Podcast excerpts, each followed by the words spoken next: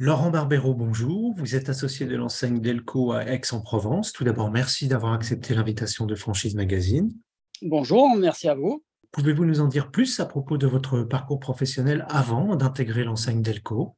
Oui, bien sûr. Alors, donc, moi, quand j'étais bah, plus jeune, hein, j'ai passé mes diplômes de mécanique, du CAP jusqu'au bac professionnel. J'ai toujours eu l'envie de travailler pour moi. J'ai toujours été euh, l'esprit entrepreneur. Donc, j'ai ouvert un garage automobile sans enseigne, sans marque, que j'ai exploité pendant euh, une dizaine d'années. Suite à ça, j'étais un petit peu au bout du concept. J'en avais un petit peu marre de tourner en rond, de ne pas pouvoir évoluer. Donc, j'ai décidé d'arrêter, de vendre mon affaire.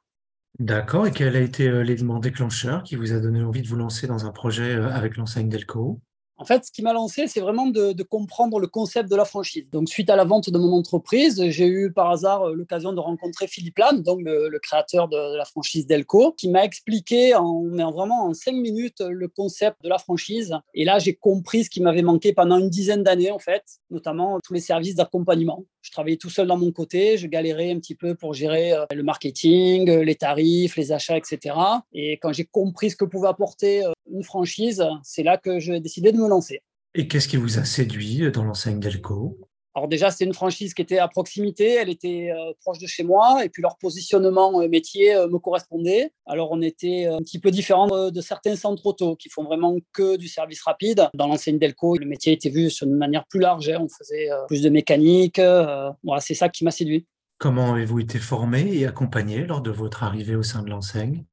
Alors, j'ai eu d'abord une semaine de formation au siège, une formation théorique sur l'ordinateur pour apprendre le concept, l'outil informatique. Et ensuite, j'ai été mis dans un centre intégré au groupe pendant une semaine pour être au comptoir et pour mettre en application euh, ma semaine de, formation. Moi, j'ai validé euh, de mon côté l'envie de rentrer dans le réseau et également, donc, le réseau euh, Delco m'a, entre guillemets, validé en disant que j'avais les capacités pour ouvrir un, un Delco. Donc, aujourd'hui, les critères d'entrée ont évolué. Il y a un petit peu plus de formation pour valider les candidats. Justement, quelles sont les, conditions et les qualités requises pour devenir euh, associé d'ELCO?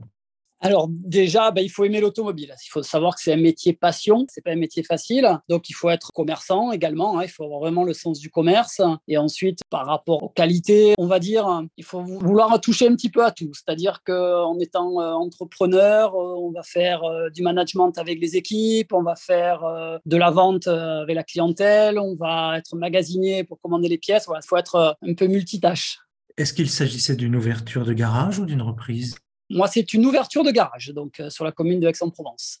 Et combien de personnes euh, est-ce que vous employez? Quelle est la superficie euh, de votre garage?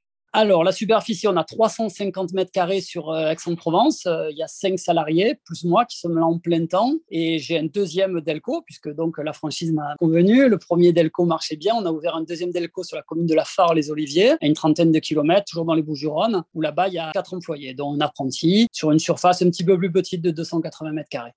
Et pour finir, quel conseil pourriez-vous donner à quelqu'un qui hésiterait à effectuer sa reconversion professionnelle pour euh, intégrer le monde de la franchise? Alors le conseil que je donnerais, c'est vraiment, quand on choisit de prendre une franchise, c'est de respecter le concept qui est mis en place par le franchiseur. On peut réussir de son côté en faisant euh, à sa sauce, en faisant soi-même, mais je pense que si on rentre dans une franchise, quelle qu'elle soit, il faut intégrer vraiment le concept. Pour le suivre de A à Z, c'est une stratégie quand même globale et il faut l'accepter dans sa totalité ou alors faire de son côté. Laurent Barbero, je vous remercie. Je rappelle que vous êtes associé de l'enseigne Delco à Aix-en-Provence et que votre actualité est à retrouver notamment sur les sites Franchise Magazine et AC Franchise.